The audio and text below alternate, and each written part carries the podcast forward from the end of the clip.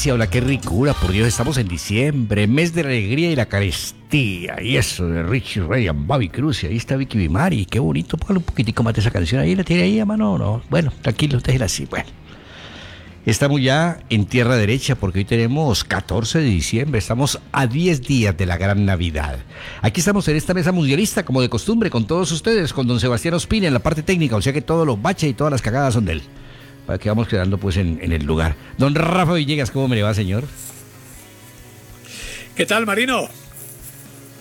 Saludo muy cordial a todos los oyentes de Mesa Mundialista en este espacio que habitualmente hacemos de frente a frente de 12 del día a 1 de la tarde y como siempre presentamos a Superastro, el astro que te hace millonario. El astro que te hace millonario. Hágame el favor. Buenas tardes, Marino. No, ¿qué pasó, y?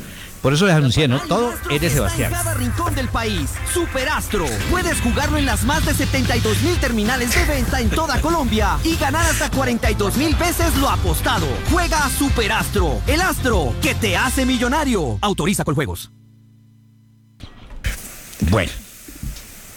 A ver, don líder, lo pregunté muy temprano y me dijeron, no, anda pinchado. Dije, ¿que se ganó qué? ¿La lotería o qué? Que anda pinchado. ¿Ah? ¿Qué tal, no? Pero bueno, bendito sea Dios que lo mejor de una pinchada Sí. es que uno se dé cuenta a tiempo. Sí, claro. No, con eso en el ¿ya? piso ya es tenaz. Que uno note que la llanta está bajita. una qué? Entonces uno dice, Aguanten, vamos a aguanten, arreglar muchachos. este tema de una vez. ¿Qué me decías? ¿Qué me decías?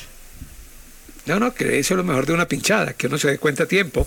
Porque imagínate uno en una vía rápida, Hmm. congestionada, y que se dé cuenta que está pinchado. Ah, Terrible. Bueno, solucionaste rápidamente, ¿no? No, no, bendito sea el Señor rápidamente. Y aquí estamos para, para esta mesa mundialista porque estoy que me hablo hoy Bueno, no de tuviste... Croacia-Argentina. Bueno, no tuviste que untarte mucho, ¿no? No tuviste que untarte mucho. Me refiero a que encontraste el sitio para, para hacer el cambio de rueda o te tocó poner el gato y sacar la No, no, no, no, no, no. Afortunadamente, por eso te digo, lo, me- lo mejor le que le puede pasar a uno es darse cuenta a tiempo porque llega donde tienen que, o donde tienen toda la herramienta, pues, para solucionar el problema y no le toca a uno tirarse al piso. Ya, bueno, señor.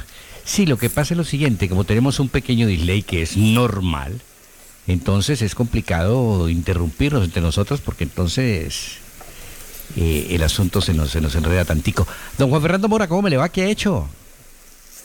Hola Marino, ¿cómo estás? Muy Un saludo para ti, para José, para Rafael, para Sebastián, para toda la gente que nos acompaña. Pues en esto de las escrituras sagradas del fútbol que cada partido escribe, me parece que queda sentado ayer que los genios no sufren de fecha de vencimiento y menos de caducidad como lo ha dejado escrito el señor Lionel Messi a sus 35 años. 35 años, ¿qué te parece? ah? ¿Usted tiene la edad de Andrés Castro? ¿Usted qué edad tiene, Andrés? ¿Qué tal? ¿Cómo te va? Hola Marino, ¿qué tal? Un saludo para usted, eh, para todos los compañeros y para toda la audiencia. Tengo 36 años. Ah, mayor que Messi. Y no ha marcado un bendito Imagínese, y gol. no he hecho ni el 1% en plata. No ha marcado ni un bendito gol. ¿Qué tal es habla? No, ni en el PlayStation, pues. Escúcheme, José Bau, buenas tardes. Eh, ¿Usted esperaba esa victoria argentina o no? Eh, no, no, yo les dije ayer, saludo a todos, que para mí era empate. Eh, me disculpan la voz, pero ando con un día congestionado, un poquito de gripa y un dolor, dolor en el cuerpo, pero aquí estamos. Yo lo escucho igual. Eh, y no, no, no esperaba la verdad esa victoria contundente de Argentina. Yo desde el inicio dije que yo no veía a Argentina eh, para llegar a una final, pero pues que ese detallito de tener al mejor del mundo, pues no hace cosas, milagros como este, de que Bueno. Messi remolcando a Argentina lo tenga en, en otra final. No, qué interesante, qué bueno, qué interesante. Además, hombre, hay una cantidad de factores para manejar que ya el líder dijo, estoy que me hablo. De modo que guardaré prudente silencio. Pero ahí vuelvo a lo mío, ¿no?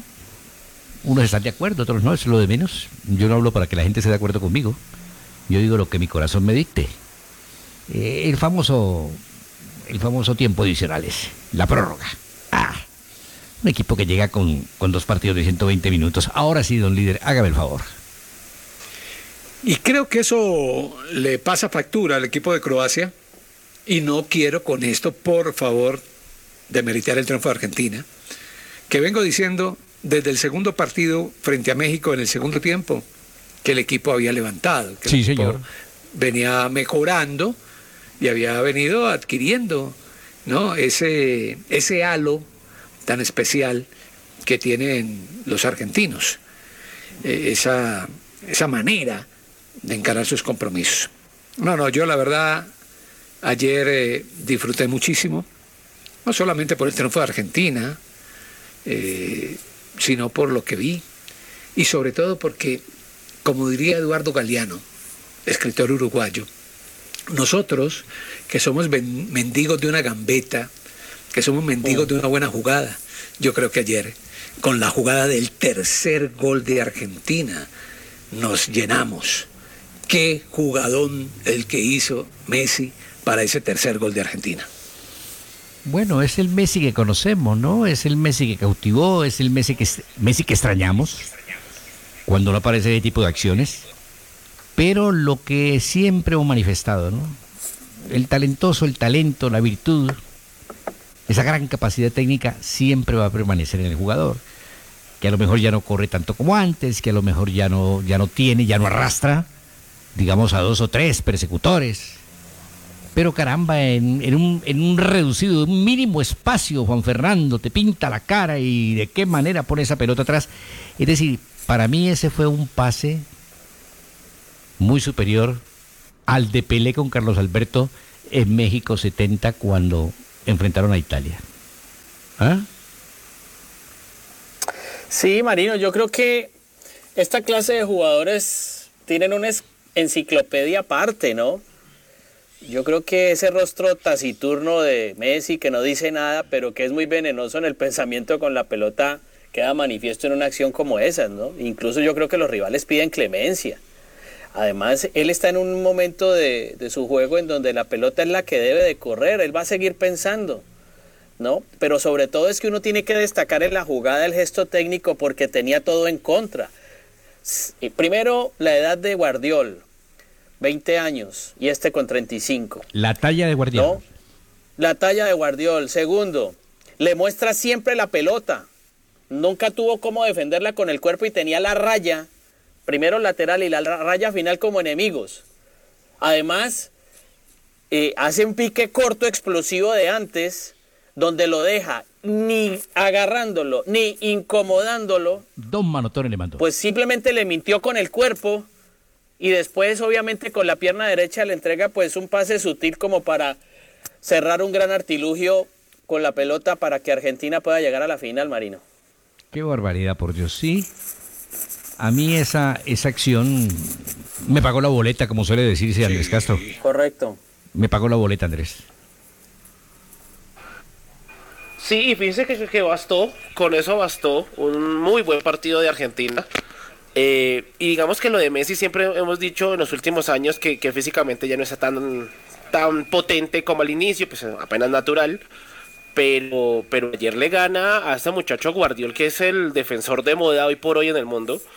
Eh, le gana a punta de habilidad y potencia. Que no solamente es, como bien, bien, lo, lo describía en la ubicación geográfica entre el defensor y la raya, sino la velocidad, sino la manera de controlar la pelota sin que se le vaya muy lejos, de ganarle en la diagonal y tener la visión para mandar el pase atrás y llegar a eh, y que llegue Julián eh, Álvarez eh, que es una, una acción individual muy bien concebida y que y que retrata en una sola toma el talento de Messi No, y la gambeta.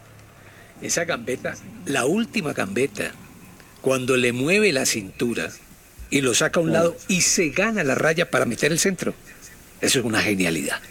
Eso es una genialidad que entra, voy a utilizar las palabras de Juan Fernando, a la enciclopedia de las grandes jugadas que yo he visto en mi vida de más de cuarenta y tantos an- años, más de cuarenta y tantos años de estar metido en este cuento. Es una jugada sensacional la del señor Messi. José, hay quienes discuten la pena máxima del primer gol de Messi. Para mí, una pena máxima clara, evidente, inobjetable. ¿Para usted?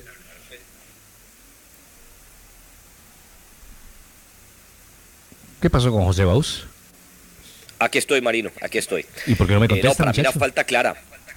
eh, el arquero saca la pierna y obstruye el paso de Julián Álvarez. A mí no me queda duda, sé que por ahí hay unos árbitros, eh, el señor Ramos Rizo, el mexicano, dice que no, y muestra una foto, pero resulta que muestra una foto antes de que, de que No. se cometa la falta.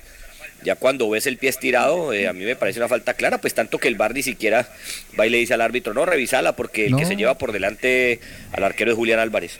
Y Marino, de lo de Messi, no sé si te acordás cuando empezamos esta mesa mundialista, que vos y yo coincidíamos en que el Messi regateador, el Messi que quebraba líneas de hace unos años, ya no era el mismo, ya no existía, que era un Messi más metódico, un Messi más punzante en cuanto, en cuanto a los pases, pero que ya le costaba en el uno a uno. Y mira lo que es fútbol dinámica de lo impensado, ¿no? Se le prendió la lámpara a Messi, sacó a bailar, ojo, porque ese, ese defensor, Josco Bardiol, tiene 20 años. ¿Qué tal Sacó a pasear a un jugador 15 años menor Eh. que él. Eso es una barbaridad. Y esos 15 se Ahora voy a- sienten. Pesan. Eh, Millán, Marino, te voy a, a plantear lo siguiente, a ver si, si Sebastián o alguno nos puede ayudar con esto. Pero el mejor relato, no el más emotivo, bueno, puede ser el más emotivo también, pero el mejor relato descriptivo de la jugada de Messi lo hizo Víctor Hugo Morales. Ah, pero es que ese es un- ¡Oh, qué belleza! Otra vez, otra vez. ¡Qué belleza! Como barrilete. Yo te voy a sugerir, Marino, si puedes, eh, con Sebastián, a ver si lo podemos conseguir. Pero es impresionante. Yo lo tengo, pero a ver cómo lo hago para hacértelo llegar. Hombre, mándeselo a Sebastián directamente. Mándeselo a Sebastián en el WhatsApp. Muchachos, Mire, aquí lo tengo. es Me hizo recordar, relato- quien lo tenga que se lo mande eh, a Sebastián, me hizo recordar lo del famoso barrilete Sí. cuando el gol de Maradona, ¿no? Sí. Que también es de Víctor Hugo. Pero, pero eso es ya toda la prosa, ¿no? Que le mete Víctor No. Hugo, que, que tiene una experiencia sensacional, 74 años.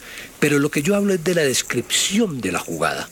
Como Ya. dice, como dice eh, queda eh, en su lado más inhábil, le saca ventaja, dos metros, llega. No, no, no, no, no, no, no. Una verdadera A lo Jorge Eliezer Campuzano. de relato.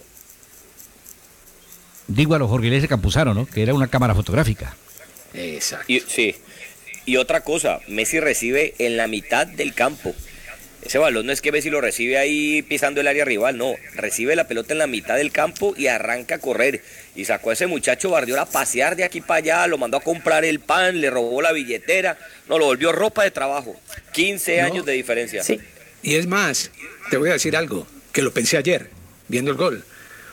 Él no mete el gol. Él no mete el gol. Pero donde mete el gol.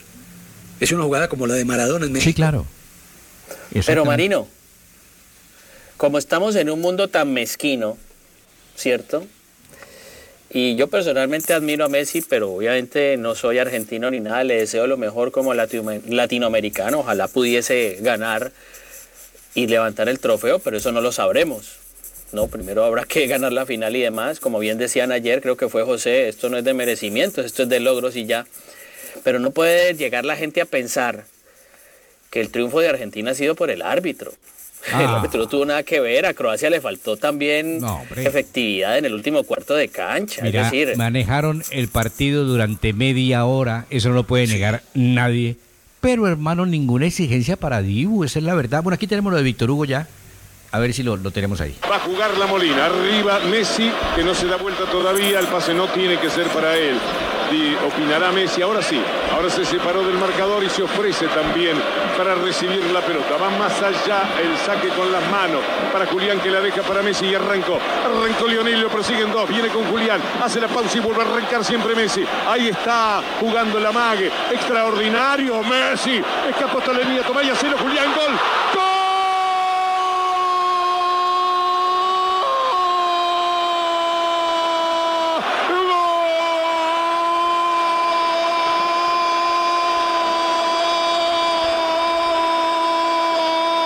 Argentino, viva el fútbol, viva el fútbol, viva Messi, arlequino servidor del arte del fútbol, mimo increíble, con un solo gesto capaz de mostrar la belleza del deporte, aladino eterno del fútbol, zurda infinita y extraordinaria para escapar por donde menos le convenía, por la derecha para dejar el camino y servirle a Julián, a Julián Álvarez, el cuarto gol de su mundial, el tercero de este partido, convirtiéndolo en un héroe formidable del fútbol Inolvidable acción de Lionel Messi. Lionel escapando a Barriol en la última jugada y entregándole el pase a Julián para que el estadio se encienda y para que todo el monumental desierto de Qatar sepa de la grandeza del fútbol argentino. Argentina 3, Croacia 0. Uh, Muy bien, muy bien. Como de costumbre, Víctor Hugo Morales, ¿no? Yo en la misma de Messi ya, ¿no? Sí, 74 tiene, ¿no? Sí, te digo, te digo en la misma de Messi porque ya no tiene ese ritmo, esa velocidad que tenía narrando, pero mira la descripción, La ¿no? cultura. la, la prosa. Sí. ¿Me entendés? belleza. Ah, fantástico. Bueno, Incluso, incluso hay una lección para todos los que trabajamos en esto y que alguna vez, yo no sé si te ha pasado, Marino, yo sé que sí, porque a todos nos ha pasado. Y se nos va un gallo. Ah, sí, claro. Y eso para nosotros, hermano, eso es como una puñalada en el estómago y uno como que se desubica. No, este se le va el gallo No pasa nada. y siguió. Y tomó más, y tomó más aire, y tomó más fuerza. Y remata. En mi vida se pues, ido remate. muchos gallos, quiero decirte. Sí. Y remata, y remata, eh, que no lo alcanzamos a escuchar, donde dice, y perdóneme, una revancha de lo de Croacia hace cuatro años. Ah, ah.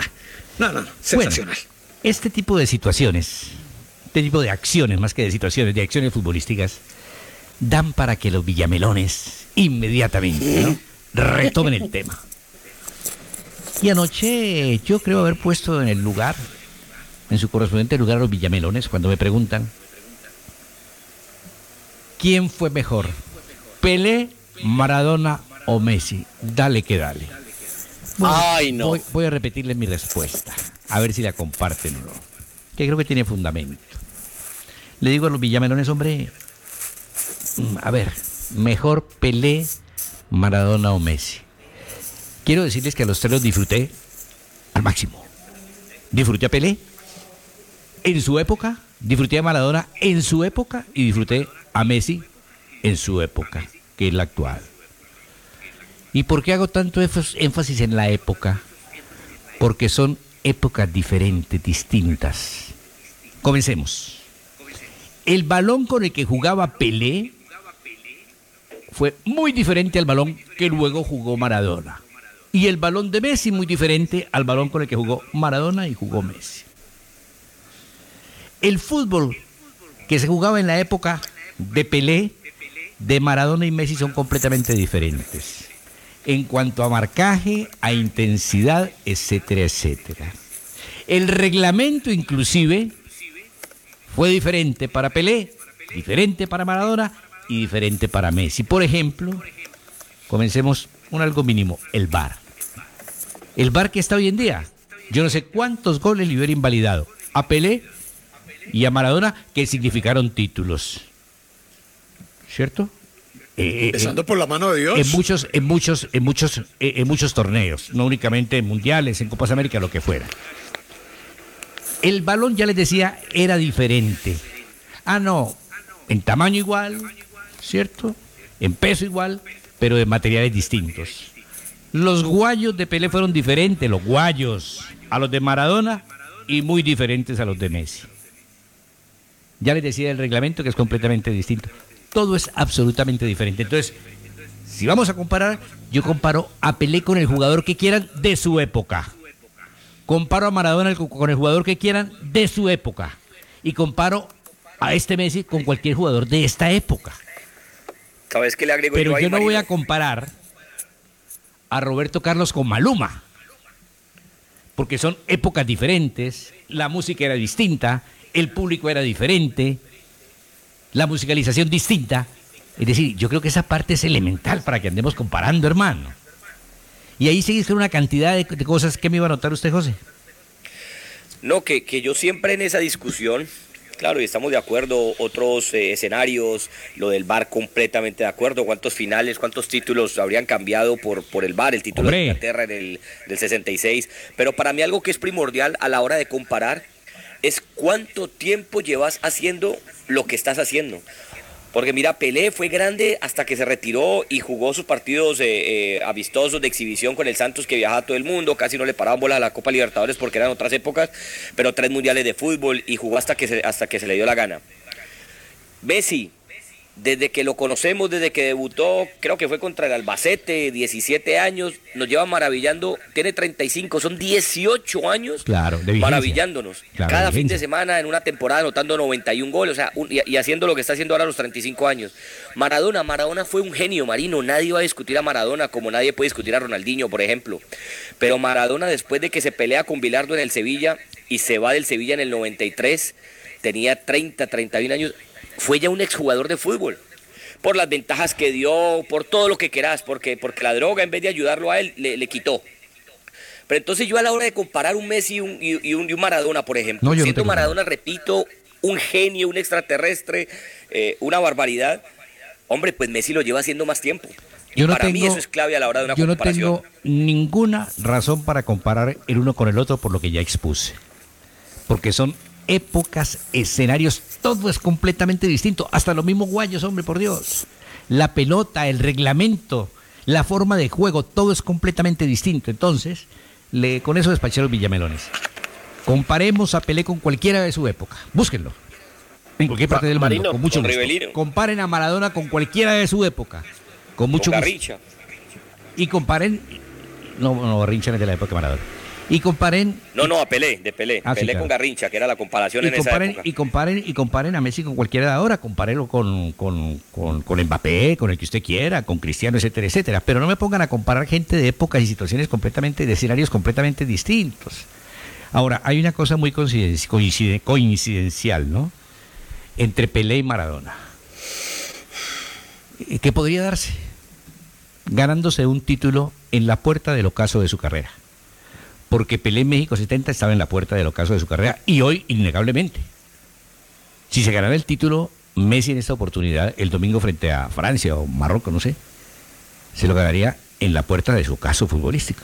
Que para nadie es un secreto que de aquí para allá viene la decadencia y yo no pienso en Messi en cuatro años. Como tampoco en México 70 pensábamos en Pelé en cuatro años, ¿correcto? Y él tampoco. Claro. Él tampoco, él ya lo dijo. Ah, Él ya lo dijo. El próximo Exacto, partido viejo. será mi último partido de mundial. Exacto, entonces. Entonces, eh, comparemos, comparémonos con to- todos los jugadores que usted quiera de la época. Franceses, alemanes, ingleses, compare a Pelé con toda esa gente. Compare a Maradona con todos, con los italianos, con los rusos, con los, con los checos, con no sé quién. Y a Messi con todos los de ahora, pero no, no me- no me pongan. Pues por eso digo, es como comparar a Roberto Carlos con Maluma. Ahí no hay caso. Son épocas completamente, no porque uno sea mejor que el otro, sino porque son épocas distintas, diferentes, completamente distintas. No, pero En la ahí sí época uno es mejor que el otro, Marino. ¿Ah? No, hombre. ¿Cómo? No, ahí sí Maluma Roberto Carlos, hombre, No, no. pero ahí Ah, sí. ah, yo no Uy, sé, no. yo no sé, pero mira, por ejemplo, hoy el tipo es un fenómeno mundial, es, es que, pero te digo, es, es una cosa incomparable, entonces quédate con lo que te gusta. Yo tuve el grato placer, como algunos de ustedes, no sé si todos, Rafa sí, de haberme disfrutado a los tres. Ah, bueno. De Estefano no puedo hablar, no tengo ni idea, únicamente la referencia histórica. Pero de esos tres puedo hablar todo lo que quiera. Que fueron Sí, fantásticos. es que yo creo, Marino, que a veces, pues siempre nos arrastra el tema de la nostalgia, ¿no? Y obviamente, pues tratar de comparar el fútbol de hoy con el fútbol de ayer es una, es una absoluta, No, no. no sé, tontería Sí, es por, absurdo. por muchas cosas. Ahora, esto ya tiene que ver con gustos, porque la música de ayer no es la misma de hoy, la moda de ayer no es la misma de hoy. Todo es generacional. Incluso la comida de ayer no es la misma comida de hoy. Todo es generacional. Todo, todo es diferente. Todo es generacional, absolutamente. Correcto. Todo es generacional. Líder, Pero lo que permanece sí. es el talento. Eh, El talento. Ese está para todas las épocas. Exacto, porque con las condiciones en las cuales se jugaba en los 60, 70, en la parte física, en todo lo que se ha descrito, pues el que marca la diferencia es el talentoso. Ahora, indudablemente en esa época, para mí, había más talentosos que los de hoy, o por lo menos eran talentosos distintos. La época de Maradona se hizo un poquito más apretado, pero siempre apareció el talento, el talento de Maradona. Y ahora el talento de Messi, el talento de Mbappé y el talento de los que eh, ya conocemos, Sí. ¿cierto? Hoy escuché una, escuché no, no, leí un trino del Pipo Grosso, del Pipo. Es correcto. Lo tengo Y aquí. el Pipo decía, el Pipo, eh, entonces léelo porque me parece que es bien interesante y describe esto. Mira, dice, el fútbol cambió, no existen más los 10. Ja, ja, ja, ja. ¿De qué juega Messi hoy entonces? Son muy cómicos. Ahora nos van a volver a copiar. Basta de un toque, dos toques. Creativos, por favor. Totalmente de acuerdo con el Pipo Gorosito.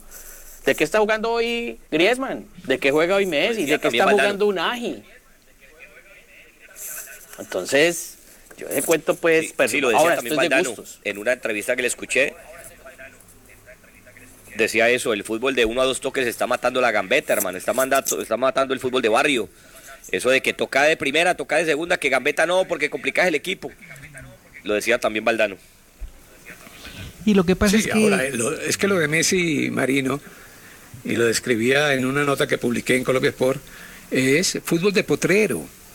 Es la picardía de la calle. Eso es el fútbol, el fútbol de Messi. Entonces, por eso nos, emo- nos emocionamos cuando aparecen este tipo de jugadas, porque es que en el fútbol industrializado que tenemos, que parece fútbol de factoría, cuando aparece un tipo y hace una cosa de estas, uno dice, ah, carajo, como decía Víctor Hugo, viva el fútbol. Sí, es que, mira, eh, lo que yo sí me resistiría como técnico, siendo de, de la vieja guardia, es la gambeta en, en lugares inoficiosos. Eh, hágame la gambeta dentro del área, viejo. Hágame Sí. la gambeta dentro del área que me genere una, una falta, que sea un penalti, ¿no? Que, que le impida al rival tocarte porque sabe que es penal y entonces puedes hacer de todo ahí y, y dar un servicio como el de Messi. Eh, la gambeta insulsa. Eh, ahí volvemos al tema de la tenencia de la pelota. ¿Para qué la tenemos si, si no hacemos daño?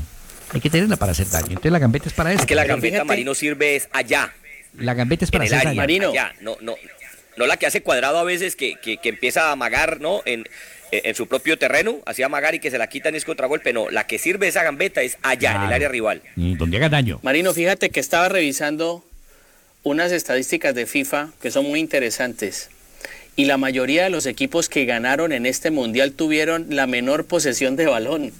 Es decir, incluso los cuatro semifinalistas y ya uno de ellos, que es Argentina, ha sido uno de los equipos con menos posesión de balón respecto de otros rivales. Se fueron del mundial equipos que le apostaron más a la tenencia, pero poco al golpeo, eh, al martillazo efectivo del gol. Sí, claro. Ahora, muchachos, pues hombre, un equipo que llega seis veces a finales. Caramba. Ojo con eso. ¿Qué caso de Argentina? Argentina tiene dos Marino, mundiales, allá iba. pero ha llegado tenía seis veces a dato. la final, viejo. Por favor. De- desde el 78, desde que ganaron su primer mundial, ha sido el equipo que más finales ha jugado. Va a jugar su Claro. quinta final. En 1, 2, Mar- 3, 4, 5, Mar- 6, 7, 8, Marino. 9, 10, 11. En 12 Mm. mundiales va a jugar su quinta final. La sexta. Podemos decir Marino, todo lo que sea los argentinos, de que esto y lo otro, pero eso es en el fútbol la tienen clara, Marino. Esa gente es yo ganadora quiero en que- el fútbol y en los deportes colectivos. Yo quiero dejar una pregunta para todos aquí, a Andrés, que le mando un saludo cordial. Si Scaloni, pongo un, ej- un ejercicio hipotético, llega a ser campeón del mundo, ¿es el mejor técnico del mundo? No. Interesante y va- ya nos va a tener porque vamos a la pausa y reanudamos con Andrés Castro que nos tiene hasta ahora los logros del señor Scaloni a nivel de selección, ¿ah? que eso es importante. Yo lo miraría como el mejor técnico del mundo, lo miraría como el mejor técnico argentino de todos los tiempos en cuanto a resultados y eso no lo tiene Andrés Castro ahora después de esta pausa.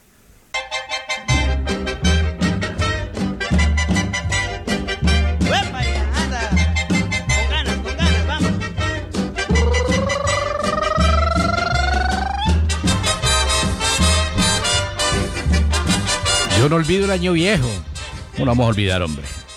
Bueno, antes de que venga el politólogo Andrés Castro, Se comunica Piolo con nosotros que mañana está de matrimonio y quería apuntar algo sobre el último planteamiento de Juan Fernando Mora. ¿Qué tal, Piolo? ¿Cómo te va? ¿Qué tal, Marino? Un saludo grande para ti, para todos los compañeros, eh, para José Baus, también para Juan Fernando Mora, para el líder Rafa Villegas y para Andrés Castro en la ciudad de Bogotá. Para usted, Marino, un abrazo grande para todos, pues obviamente en este miércoles y como usted bien lo dice, mañana estaremos de matrimonio, después de las 10 de la mañana me, me caso con Carolina Sarmiento y eh, en la noche será la recepción, ¿no? Tendremos una recepción y pues la parte ya, digamos, más... Eh, eh, de iglesia, como se llama todo este tipo de cuento, de tema, y ya en la mañana es el tema del civil. Bueno, Marino, rápidamente para participar, me pareció muy curiosa la pregunta de Juan Fernando Mora, me encantó, no sé, hay veces confundo la voz de Mora y de, Ba- eh, de Baus, pero creo que fue Mora el que hizo la pregunta antes de irnos. Mire, yo creo que esto es muy sencillo. Yo no sé por qué nosotros, y hablo de todos, queremos siempre ratificar a alguien por la eternidad de ser el mejor del mundo. No, el mejor del mundo es el que está en el momento. Eso es sencillo. Porque si cuando yo voy a ver una pelea por el título mundial, yo no veo que el tipo le entregue, el que era el campeón, él le entregue el cinturón al otro y diga, no, pues es que yo soy el mejor boxeador, pero vos te lo ganaste la pelea hoy. No, el que es campeón del mundo actualmente es el mejor técnico, es que no hay otro. Sencillo, es mi punto de vista. Eh, ah, no, después hablaremos de Ancelotti y sus cinco títulos en las mejores ligas del mundo y, y todo lo que usted quiera. Pero es que la Copa del Mundo para mí, hasta donde yo sé, lo que me han enseñado es el máximo certamen en cuanto al fútbol. Entonces, sí, el técnico, que en este caso sea Scaloni, gana eso, pues qué más, ni siquiera le mire usted si la Copa América, no le mire para atrás, está jugando la Copa del Mundo. Entonces, cuando estamos jugando contra los mejores del mundo y soy el campeón, pues soy el mejor técnico. ¿Qué hacemos? ¿Qué hacemos? Entonces el mejor técnico será el de Marruecos si no clasifica a la final porque llegó a Marruecos, a Marruecos a un lugar donde no, donde nadie esperaba. No, señor, el campeón para mí se ratifica con el técnico que es el mejor del mundo, no hay nada que hacerle. Por eso le, digo, en otros deportes, taekwondo, en karate, el que gana la final es el campeón y el mejor. Nunca miren que el que le ganó llevaba cinco veces ganándola y le ganó, no. El día que Michael Phelps perdió eh, en, en- en- en 50 metros, en 100 metros, en libre, en mariposa, lo que sea, el mejor es el que le ganó. ¿Y cómo hacemos para decir que mejor es Michael Phelps? Pero somos felices viendo que a Messi le ha pasado muchas veces la historia por encima y se le entregó muchas veces el balón de oro injustamente y otros que lo merecían no se lo llevaron porque el mejor del mundo era Messi. No, no creo en eso, creo que es la actualidad la que te determina quién es el mejor del mundo y mi opinión, es mi opinión, salvo todo, el mejor del mundo será si Scaloni lo consigue que, que más que un mundial y sacar de una austeridad de cuántos años, 40 años Argentina sin ser campeón del mundo, por favor. Entonces yo sí diría que el mejor del mundo es el que se gane, claro, la Copa del Mundo, es mi punto de vista, puede ser muy fácil, pero es como yo lo resuelvo. Ya el tema de los bielcistas y de los berceros se los dejo allá. Y una cantidad de cosas de posesiones sin gol, eso lo dejo por allá, para quienes les encanta esa, esa culebra. Yo no comparto esa culebra. Y les quería decir otra, ya que estamos destapando mitos el día de hoy, Marino, y perdóname los compañeros lo enérgico, porque sé que a esta hora no es enérgico, todo el mundo es tranquilo, paz y amor, pero es la forma de hablar mía. Eh, el señor Lionel Messi en su momento fue criticado muchas veces por no tener la mejor compañía a su alrededor y por eso no llegar a conquistar las grandes fiestas que lo hizo con el Barcelona de España. Entonces yo les pregunto, hoy, actualmente, seguimos hablando de lo mismo, actualmente seguimos diciendo que Lionel Messi no está bien acompañado en esa selección argentina. Ojo con esta pregunta, Marino, porque antes también llegó a las finales con otros equipos. Es decir, Messi también llegó en compañía de sus grupos, con Morfón a bordo y lo que usted quiera, llegó a finales. Si no estoy mal, por ahí estuve leyendo, a ver si de pronto me equivoco, seis finales de Messi con Argentina.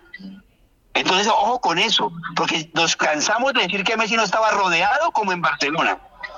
Y en Barcelona hace no sé cuántos años estuvo sentado viendo las finales de la Real, del Real Madrid de Champions. Es decir, tampoco pasaba nada en Barcelona y en el equipo que lo acabaron de llevar, por la plata que los llevaron, tampoco llegó a final de Champions. Entonces, ojo con eso, que Argentina siempre tuvo buenas selecciones, no se le dio a Messi. Por lo que quiera, échenle la culpa a Palacio, échenle la culpa al Morfón, échenle la culpa que quiera. Pero Argentina con Messi llegó a finales en varias ocasiones y esta no es diferente a las otras. O sea que siempre tuvo buen equipo Argentina y siempre estuvo bien rodeado el señor Messi. Para quienes dicen que es que antes no estaba rodeado y hoy está bien rodeado, Marino. Un abrazo grande. Gracias, muy amable. Y feliz matrimonio. Voy con Andrés Castro. A ver, Andrés, las cifras.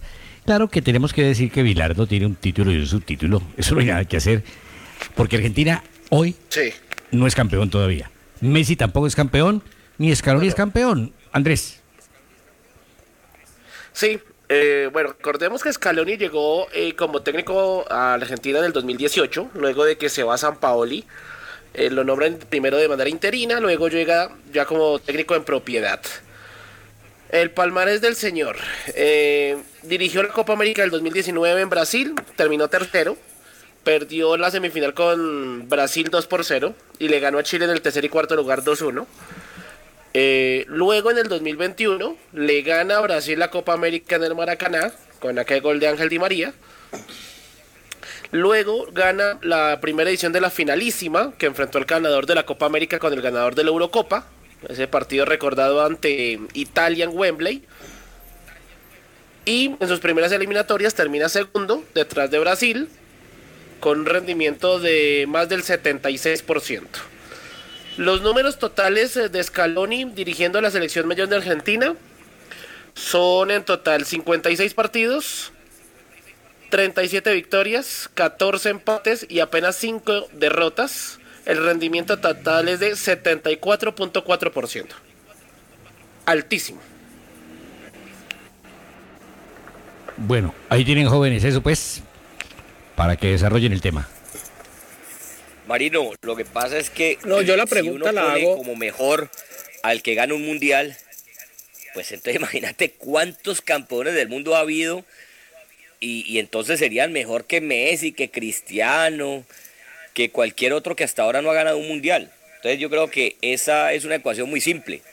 O sea, si uno se pone a decir, no, que porque que el, que el mejor es el que gana un mundial de fútbol. No, pues tú imagínate, tenemos que meter a, quién sé yo, a Arbeloa, eh, tenemos que meter a, cualquier suplente de, Francia en el mundial pasado, qué sé yo, eh, eh, como uno de los mejores del mundo. Entonces yo creo, a ver, es que eso, e- eso es muy subjetivo y eso yo creo que va en gustos, pero, pero decir uno que porque gana, gana un mundial de fútbol, pues yo no creo que sea la medida. Es que yo lo planteo por lo siguiente, cuando he hablado con entrenadores y jugadores que estuvieron en fútbol internacional y local y han podido tener la opción de vivir un mundial, dicen que eso es lo máximo. Lo máximo es un mundial, incluso muchos de los grandes jugadores del mundo dicen que cambiarían todos sus balones de oro y todos sus trofeos de Champions, incluso por levantar la copa del Mundial de FIFA. Entonces yo lo comparo con el tema de los Olímpicos. Es que es el máximo Entonces hay un campeón centroamericano, panamericano, bolivariano. Pero el tipo dice, yo quiero ganarme una medalla de oro olímpica. La obtiene. Entonces dice uno, si este es el sumum, esto es lo máximo, el culmen de un evento deportivo como es un mundial. Entonces dice uno, eh, sí, Ancelotti tiene no sé cuántas finales, Guardiola ha ganado 19 de 23, el señor Klopp ha ganado esto, eso, pero no han ganado un mundial. Entonces dice uno, ok, han ganado en clubes y tal, pero no han nunca hecho selecciones. Entonces, señor, que llega de un momento a otro de sopetón porque el nombramiento de Scaloni llegó así, de rebote, porque apenas se había graduado con la licencia UEFA Pro en 2017 y llega y consigue esta campaña y de pronto uno no sabe. Yo pongo el nombre de Scaloni porque no sé si sea él. Ah, Va a salir un técnico campeón, puede ser de Chance, puede ser el señor Regraui, no sé. Entonces yo digo, si para muchos de los que están dentro del fútbol dicen que el mundial es lo máximo, entonces el técnico será el mejor del mundo. A ver, yo he sido tan alérgico y eso permanentemente se lo vendo a, a mi hijo menor. He sido alérgico con la, con la palabra mejor, ¿no? Mm, Yo prefiero decir eh, quién más me gusta o el que más me gusta, en un supuesto caso. Porque es que el techo del fútbol a nivel de selecciones, el máximo evento, es el Mundial de Fútbol. Con máximo evento a nivel de, de clubes se llama la Champions. O acá en América el máximo evento a nivel de clubes se llama la, la- la Copa Libertadores. O el máximo evento a nivel de selecciones acá para nosotros se llama la Copa América.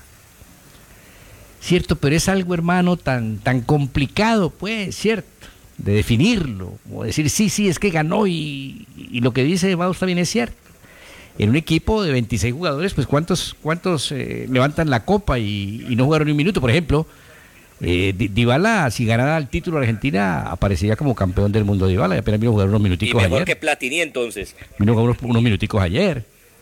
Además, ayer viendo jugar a Dybala me di No, cuenta... por- Marino, y un, y un ejemplo claro al respecto.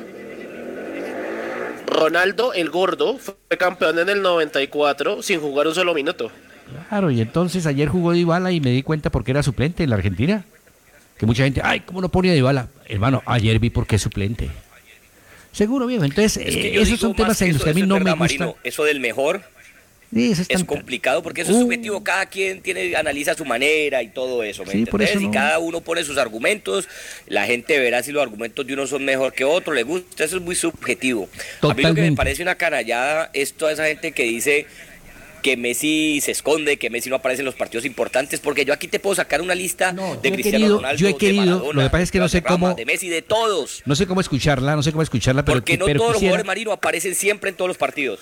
no sé cómo, cómo podría, gracias por la, por la tos, Eh, no sé cómo podría escucharla, no sé cómo podría escucharla a una de las hijas de Maradona que más de una oportunidad llamaba pecho frío a, a Leo Messi.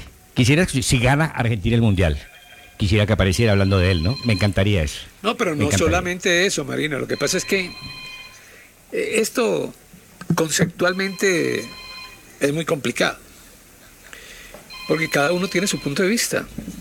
Hoy en Argentina, y sobre todo en redes, le están sacando una factura de cobro a ESPN, pero Claro. así de larga.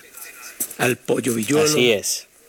a Ruggeri, al Gordo Fox, bueno, a todos los que trabajan ahí. Porque ellos, a lo largo de toda la fase previa, incluso de Copa América, le dieron con todo a Scaloni, pero con todo a Scaloni, pidiendo Sí, cambio, claro. que porque eso no era un proyecto serio, que esto, que lo otro.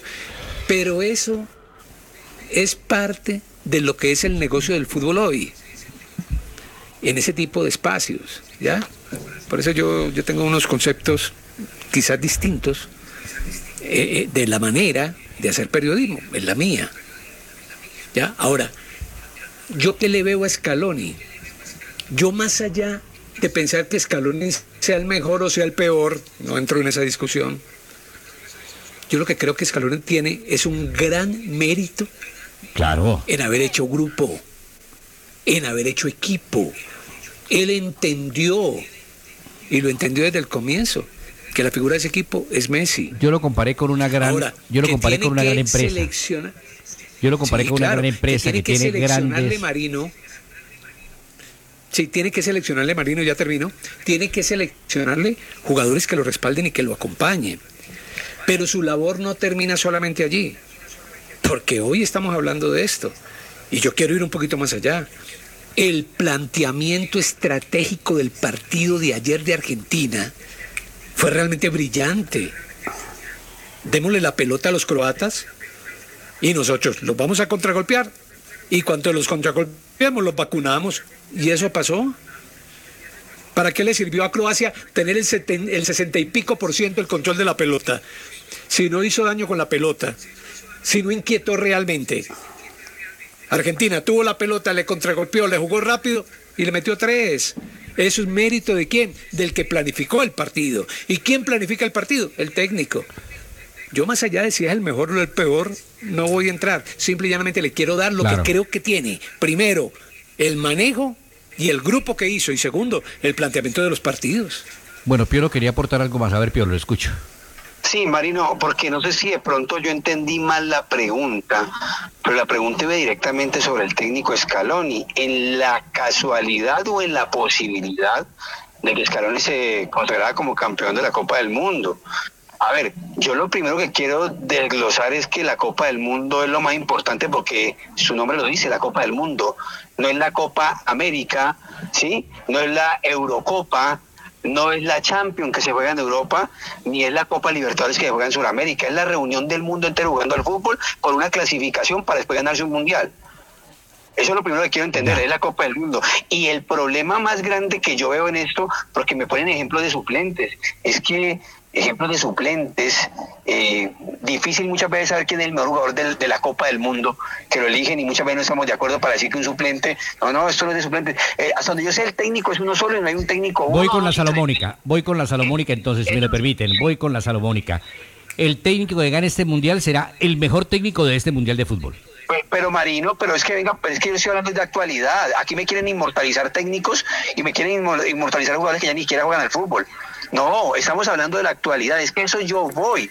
Hoy se juega la Copa del Mundo y se la gana Scaloni. ¿Cómo va a ser el mejor técnico del mundo? ¿Por qué no? Porque no tiene 10 copas. eh, No, el mejor técnico de selecciones. no, tiene- no, eso no tiene nada que ver. Es que por eso Sí, le digo. tiene que ver. jugando- Sí, tiene que ver, mi hijo, tiene que ver. Será el mejor técnico de selecciones del mundo en ese instante. Claro, por cuatro años. Es que, es que ese- De eso es lo que yo estoy referenciándome. O sea, yo- a lo que yo estoy, a lo que yo estoy eh, tratando de llegar con este comentario es que no va a haber nadie mejor que él porque acaba de ganar la Copa del Mundo. ¿Quién va a ser mejor? En ¿El este que mundial ninguno. En este mundial ninguno. Pues, no, pues bueno, yo, te digo, yo- no, yo planteo esto, es que por el ejemplo. mundial- Marino, es que el mu- el mundial es una medida. Bueno, muchachos, bueno. yo- Listo, porque esta discusión no lleva, te agradezco, Piorito, esta discusión no conlleva nada y tenemos poco tiempo, es la verdad. Para mí es muy claro, yo no me para mí el esto, tema es Marino. muy claro y no es estar de acuerdo o en desacuerdo con nadie en absoluto. Simplemente, el mejor técnico de este mundial será el que se lo gane. Después, pero yo agrego ya- esto, Marino. Dígame. ¿No tiene un gran mérito el técnico de Marruecos estar metido en una semifinal del mundo? Que de chance gane otro mundial, que, que, Mara- que Maradona iba a decir, que Messi con, con Scaloni lleguen a la final y se ganen el mundial. Pero lo de Marruecos, Marino, lo que ha hecho ese entrenador con Marruecos, no sé, me parece una, una solución, una salida muy facilista, porque lo que ha hecho ese técnico con ese. No, con- sí, con sí, esa es la parte pues, meritoria, la parte meritoria, pero el título es el que manda. Y por eso le digo, para mí, si es el de Marruecos, si es el de Francia, si es el de Argentina, quien sea el campeón, será el mejor técnico de este mundial. Y el mejor técnico de selecciones, en la actualidad, será el ganador del mundial. Pero cuando yo hablo del mejor técnico del mundo, tengo que encerrar una cantidad de cosas, ¿no? Donde yo incluyo clubes y todo lo demás y un palmarés. A eso me refiero. Es que un partido no te puede señalar, o siete partidos no te pueden señalar el mejor técnico del mundo. El mejor técnico de ese mundial, de ese evento. Pienso yo, no sé qué tú digas, Rafael.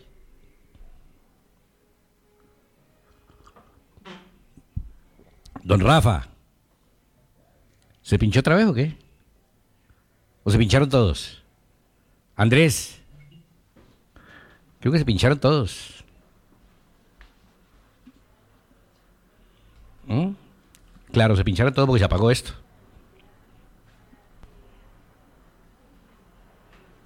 Se nos apagó, mijo. Qué vaina, ¿no? Vea pues.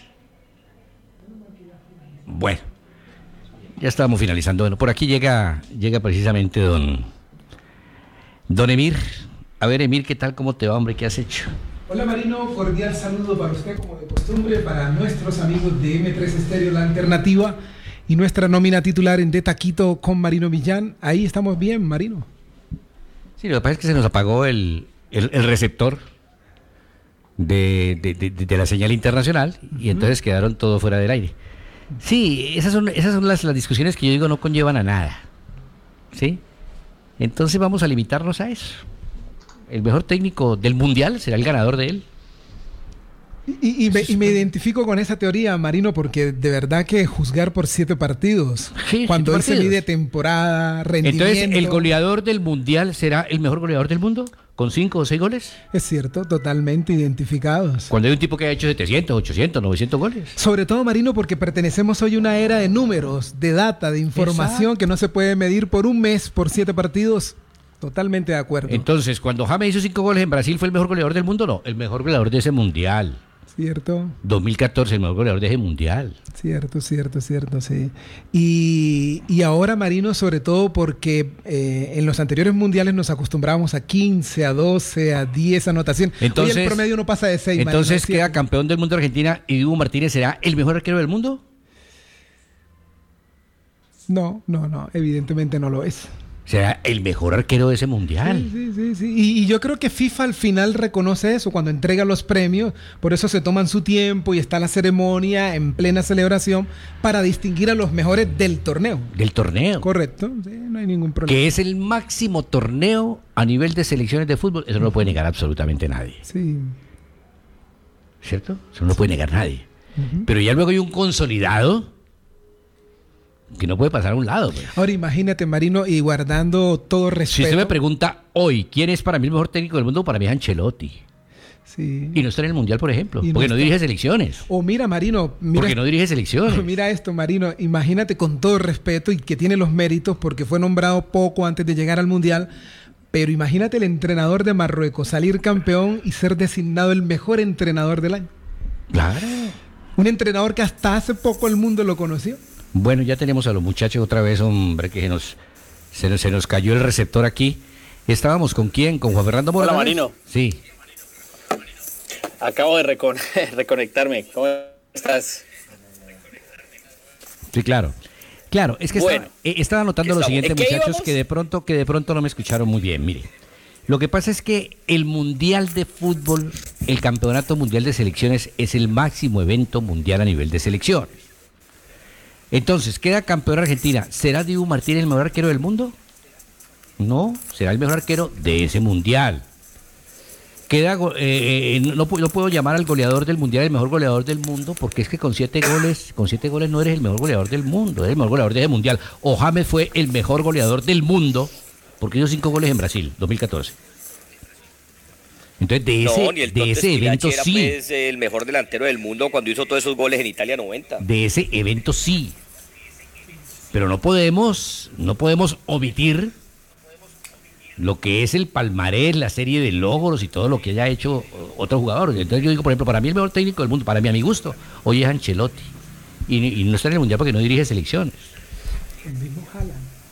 Sí, Yo en lo que estoy en contra, Marino, y te lo decía anteriormente, es, es eso de que, de que Messi es un pecho frío, de que Messi no aparece en los partidos importantes. Y vuelvo y repito, yo aquí les puedo sacar lista de jugadores los más importantes del mundo que no aparecieron en mundiales, que no aparecieron en Copa América. Maradona, por citar un ejemplo, Maradona gana la- el mundial en el 86 y después en la Copa América del 87 pierde el, tercer lugar con Colombia. La figura de, ese, de esa Copa América no fue Maradona, fue, fue el Pío Valderrama.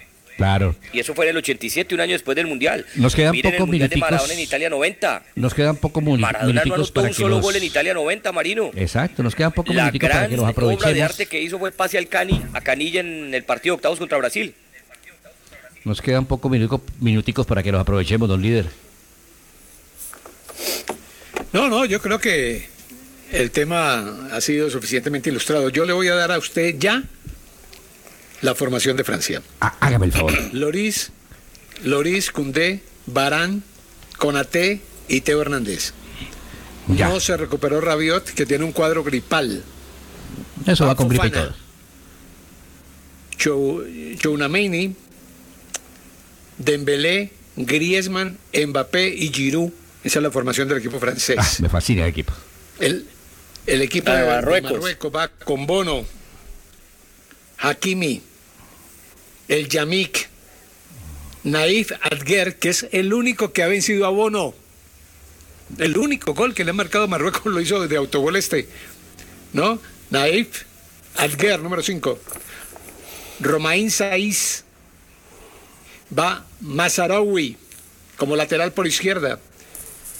Sichet, este jugador que me encanta. Owa- Unaji, Unaji. O ese Onaji. Ambara, Amrabat. Yo. Amrabat. El, que, el otro que lo tengo en mi lista. Yo tengo tres de, de este equipo, tres o cuatro de este equipo en mi lista. Boufal, Yo por eso hago la el práctica, 17. líder. A ese John Stones, Juan Piedras. y, el, y el punta Nesri. Y el Walking Ese es el equipo- caminante. ese es el equipo que manda Marruecos al campo. En Nesiri. ¿Le gusta ese equipo El sí, sí, el a usted, don Andrés Castro? Sí, yo le, yo le doy mis, eh, mis monedas a Marruecos, no para pasar, pero sino para dejarse golear. Eh, y 10.000 policías en París están pa- esperando que Marruecos no pase. Sí, claro, porque imagínese el, el problema de orden público que va a haber en París y en Francia. Aquí estoy. Sino que pasó la Virgen. Nadie le habla. Sí, sí, algo pasó. Hay que hablarle a la Virgen, jóvenes. Ay, Diosito. Lo que pasa es que hay una buena noticia en Marruecos. En la formación que acaba de, da- de dar Rafael y es que se ha recuperado un hombre fundamental como Saiz, el capitán, el número 6. Es un hombre que es prácticamente el líder espiritual de ese equipo. Y obviamente yo creo que hace parte de esa columna fundamental junto a Bono, junto a Amrabat, que creo que Amrabat, salvo mejor opinión, y obviamente esto es de opiniones, es uno de los mejores volantes que nos ha dejado este mundial. No es sorpresivo para los que lo hemos visto desde hace mucho tiempo en la Fiorentina. Y, Y a este ver, ¿estoy muchacho? Bofal es bien, bien habilidoso. ¿Estoy viendo malo o va a salir con línea de tres Marruecos? Tengo Aparentemente sale con línea de tres. Y tengo a el Yamik, el del Valladolid, y Hakimi y este Masraoui, el del Bayern Múnich, como Correcto, extremos. correcto, correcto. Bueno, muchachos. Menos, Claro, Hakimi par- para, para hacerle la vida imposible a Mbappé, ¿no? menos mal que el partido se va a jugar y tendremos la oportunidad de verlo y la ocasión también mañana de comentarlo. De tal manera que les agradezco la gentileza y usted, don líder, como siempre, despide a esta mesa mundialista. Bueno, muy bien, Marino. La mesa mundialista que continúa ahora con el espacio de Taquito con Marino. Mañana, si Dios quiere, a las 12 del día estaremos aquí comentando lo que haya pasado con Francia frente al equipo de Marruecos en la mesa mundialista a nombre de Superastro. El astro que te hace millonario. Bye bye.